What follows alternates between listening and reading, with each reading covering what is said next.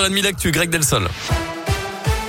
Et à la une à Lyon, cette bonne nouvelle, Fabrice, le SDF qui avait sauvé la vie d'un commerçant lors de l'incendie de sa boutique dans le Vieux Lyon, dort lui aussi au chaud depuis lundi. Selon le progrès, il a rejoint une résidence sociale à Lyon et il a également trouvé un emploi. Un chef d'entreprise l'a contacté directement. Il commencera en janvier dans le secteur de la manutention.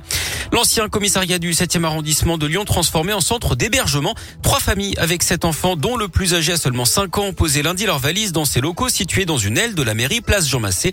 La ville de Lyon les met à disposition de l'État pendant deux ans pour y loger des personnes à la rue. Certaines de ces familles ont été hébergées ces dernières semaines dans des écoles lyonnaises grâce à la mobilisation d'enseignants et de parents.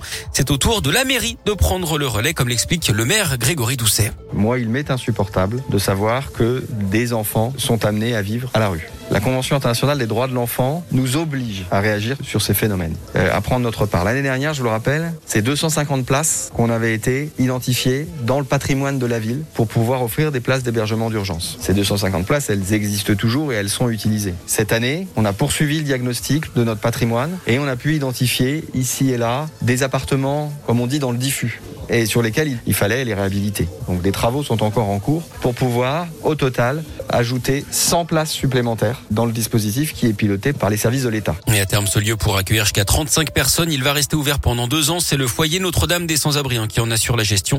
D'après le parcours et la situation des familles, celles qui le peuvent seront aidées pour se réinsérer et trouver un logement. Un mineur mis en examen après l'attaque au couteau en gare d'Amberieu en Bugey à une cinquantaine de kilomètres de Lyon dimanche dernier.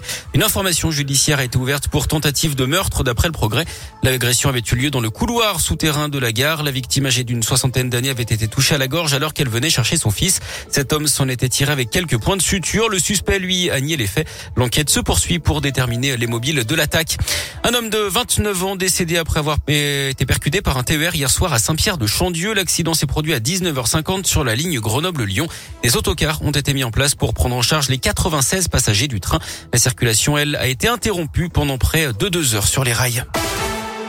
Du sport du foot avec la 19e journée de Ligue 1 et l'OL 13e accueille Metz 18e à 21h à Dessine pour le dernier match de championnat en 2021 à domicile. Et puis la réaction des Badgones après les débordements en marche de Paris FCOL vendredi dernier en Coupe de France. Le groupe de supporters, je cite, condamne avec la plus grande fermeté les violences inqualifiables. Les Badgones qui précisent que les supporters lyonnais ont été euh, initialement agressés par des supporters parisiens. Trois d'entre eux ont d'ailleurs été interpellés après avoir été euh, formellement identifiés.